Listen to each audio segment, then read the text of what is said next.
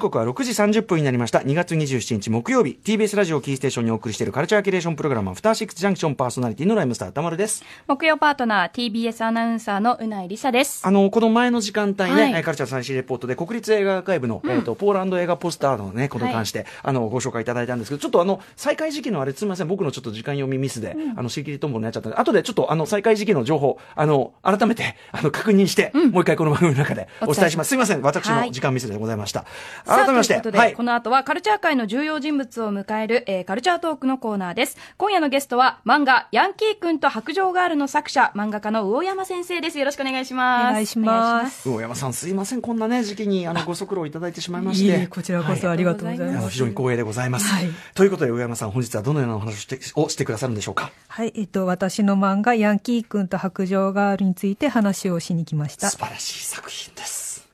Junction.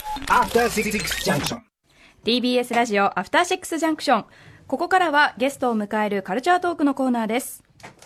はい、えー、ということで今夜お迎えするのは漫画ヤンキー君と白状ガール、白い杖と書いて白状ガールの作者、漫画家の魚山さんです。改めてよろしくお願いします。お願いします。はい、えー非常に光栄でございます。本日、えーなぜ魚山さんをお招きしたかと言いますと、えっ、と、この番組で今年の1月9日、番組にね、えっ、と、いつも出演していただいてます、ライターで研究者の富山由紀子さんが、えー一応、ワンテーマね、くくって、こう、本を選んでいただく際に、えーヤンキーこそが丁寧な人生を歩んでいる気がする3選ということで、はい3作品、えー選んでいただきまして、その中の一冊が、えー、角川より単行本発売中のヤンキー君と白状ガール、通称ヤンガルと言われている、えー去年の1月23日に、えー、1巻が出版され、現在3巻まで発売されている漫画、これが非常に素晴らしく、はい胸に刺さる漫画だった。えー、ということだったんですね。で、ぜひちょっとあの、こんな作品を、素晴らしい作品を書いた方にお話を伺いたいということで、ちょっとご足労いただいた次第でございます。すすいません。こんなね、あの、放送局なんていろんなのの巣窟、こうね、うようよしかしてかねないんですが、はい。申し訳ございません。いやいや。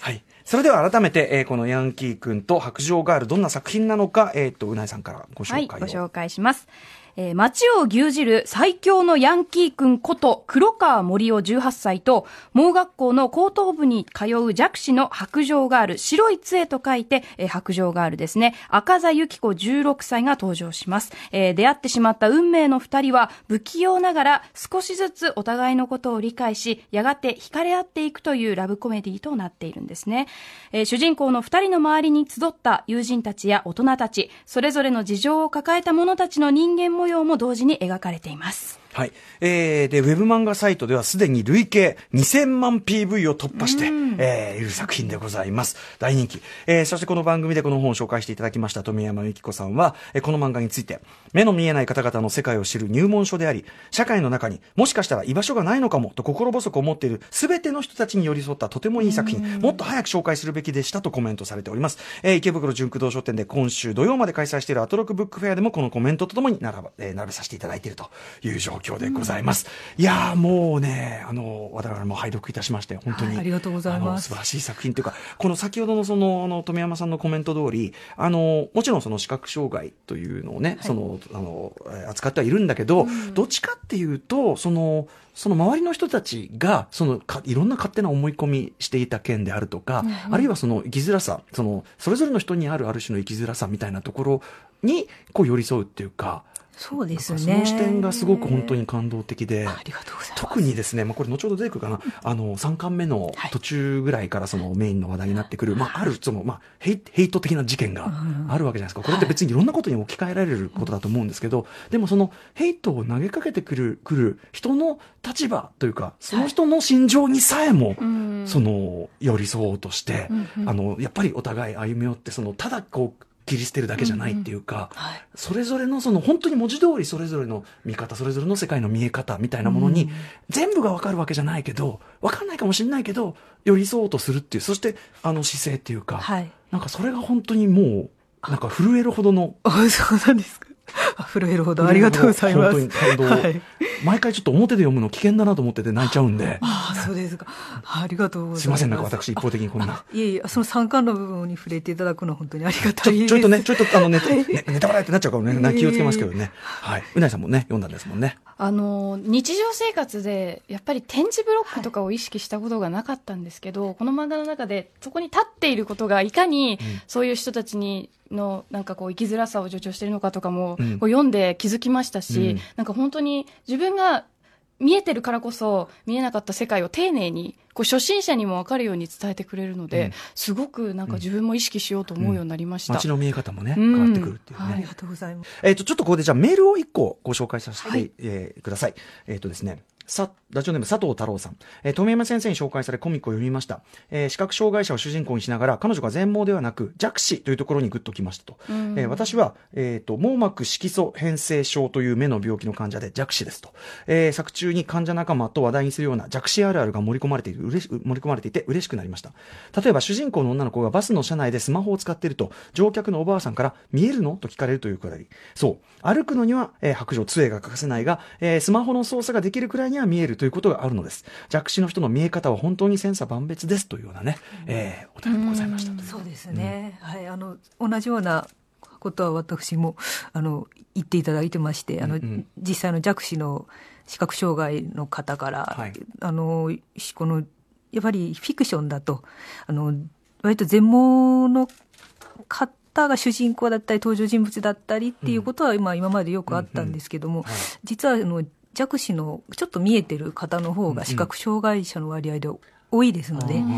でもあまり知られていないので、はいそうい。うふうに誤解を、あのスマホなんで見えるんだとか、うん受けることが多かったらしくて、ですので、まあ、よくぞ取り上げてくれたということは、実際によく言っていただいてます。はい。はい。これはあのー改めてなんですけども、えっ、と、なぜこういう、その、えっ、と、まあ、弱視覚障害、その中でも、例えば弱視とか、あの、よくこういう気づきがこうあるような作品を、えー書かれたんですか？そしえっと、そもそもはあの私の父親があの中途の途中であの、まあ、病気で弱視になりまして、はい。はい、それであの、まあまあ、私が生まれた時からそうですのでずっと私は結構その父がもうそういうふうにあの目が見えにくいっていうのが当たり前の生活をええしてきたので割とこのよいろいろこう父のサポートをする中であの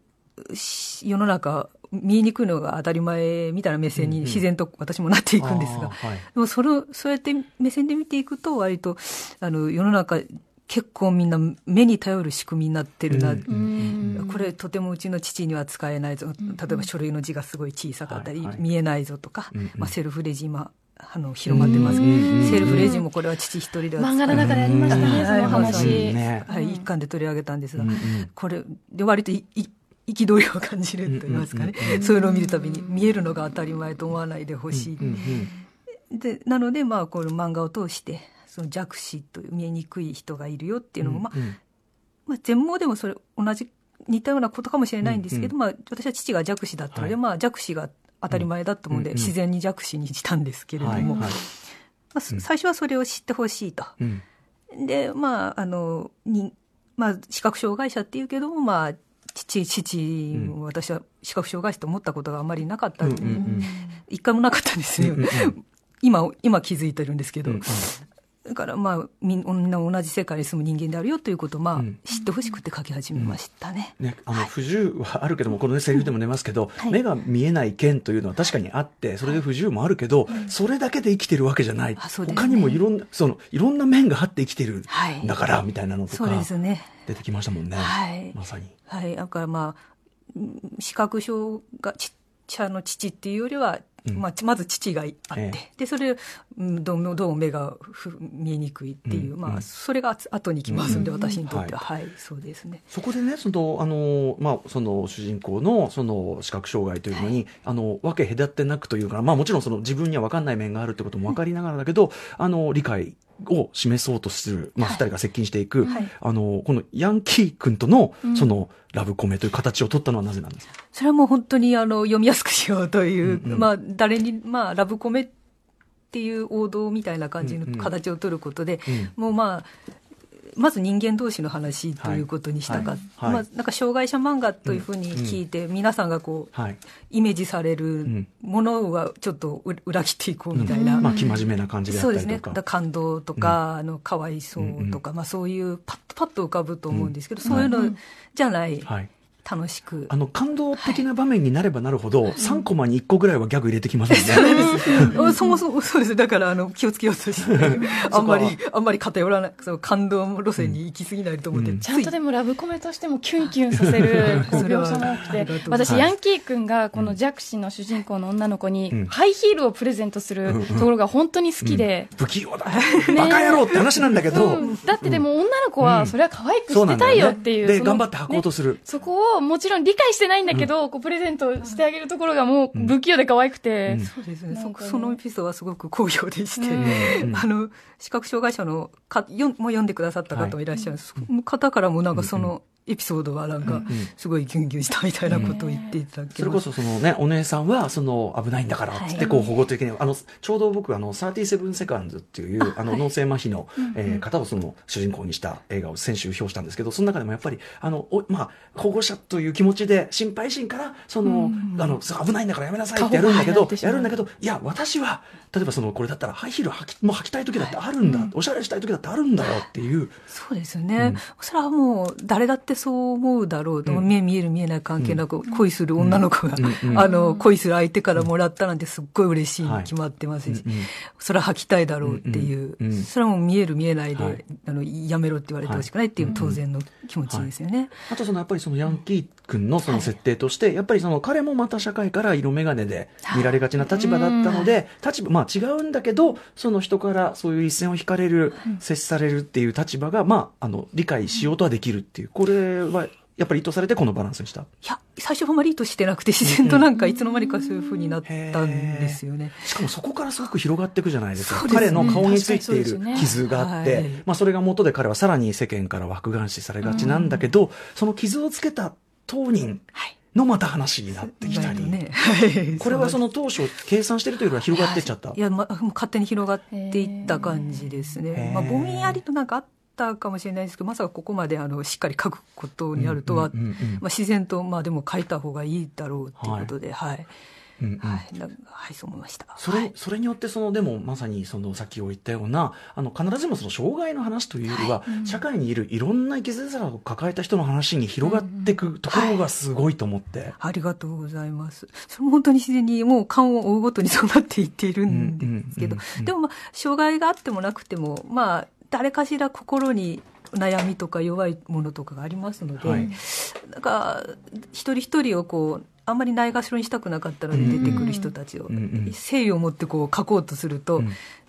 絶対悩みない人なんかになるので、そういうふうにうん。書くのが当たり前みたいになってきて、うん。うん。うん。そうなりました。やっぱキャラクターでもね、本当に大事にされて、こう、い生きてるっていうのかな、はい。やるとこうなってくってことなのかな、いきあの、世界の中で生きさせるといろんな人とそうですよね。関わってくるし。うん、そうですよね。あの、まあ、やっぱりみんな共感でき、してほしいとは思って、人事と思ってほしくないという話があるので、もう障害者の話に限りたくはないとは思ってます。はい。あとそのやっぱラブコメという形態が、その恋愛って要するにやっぱり他者、なかなか理解しがたい他者の気持ちをおもんばかって、うん。少しずつ距離を詰めていくっていうことのねう、ん。最たるものだから、そのなんかやっぱ一番この題材に合ってるんですよね。そうですね。そう言われれば本当にそうですね。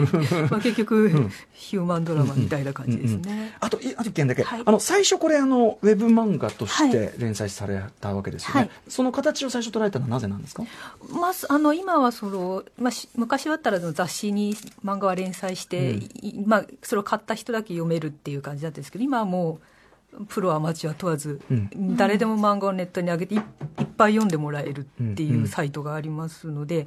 そのし雑誌で載せても今まではその商業誌で別名義で書いていたんですあそうなんですよね。えっ、と、はい。もともと、えっ、と、児玉淳さんというネームでそうですね。活躍されていた。はい。はい。なんですけど、まあ、これを書き書きたいと思った時に、うん。あのその商業誌にまあ連載させてもらえるかまだわからない会議を通したりとかしなくてうんうんうんうんうんでも自分的にはもう絶対これ面白くなるだろうと思ったので、はい。もう早く読んでもらいたいと思ってなので、まあ、商業誌とはまた別のペンネームにした方がいいかなと思って、もうほとんどアマチュアみたいな気持ちであの、勝手に流したす。すごいですね。いきなり裸一貫フットワークよくやってやろうという。もうそうですね、読んでほしいという気持ちが、もう、高ぶってしまいました。じゃあ、その、それがこの、こういう形で、はいその、広く、こう、受け入れられるっていうことは想像されてました、いや、そうなったらいいなとはまあ思ってましたけど、実際にななってくれて本当に嬉しい、ありがたいという気持ちです。ああおそらくだからそのいろんな皆さんねそれぞれに生きづらさ抱えてて、はいっていうところでみんなそれぞれがこう自分のあれを寄り添って読むのかなって気がします。そうですね。はい。はいということで、えーここでですねちょっと一つある音声を皆さん聞いていただきたいんですが、はい、これはヤンキー君と白杖ガールには、漫画の絵に声優さんが声をつけた、えボイスコミックというプロモーション用の動画が作られているんですが、角川さんは、えこうした動画をよく作っているんですけれども、うんうんこのヤンキー君と白杖ガールだけ、他とは違う仕様になっているということなんですね。はい、違う仕様というのは、えーこのヤンガルのボイスコミックはですね、うん。えー目の見えない人が見えづらい人が、えー映画やテレビを楽しむときに聞くような音声ガイド、これ以前あのウィークエンドシャッフルとかでもね特集この番組でもねやりましたけど、はい。えー、と映画を見るときなどの、えー音声ガイドがついてる。要するにそのちょっととがきというか状況説明というか、あのードアが開くはい。だったりねそう。そういう。絵がなくともはい状況が情報をね見えてくる聞けば見えてくるやつがね、はいえー入ってるということですねということでちょっとこれあの試しにはい、皆さん聞いていただきましょうだきましょう。ヤンキー君こと黒川森生を演じているのは声優の下野紘さん。そして白杖ガールの赤座由紀子を演じているのは紀藤あかりさんです。どうぞ。Junction.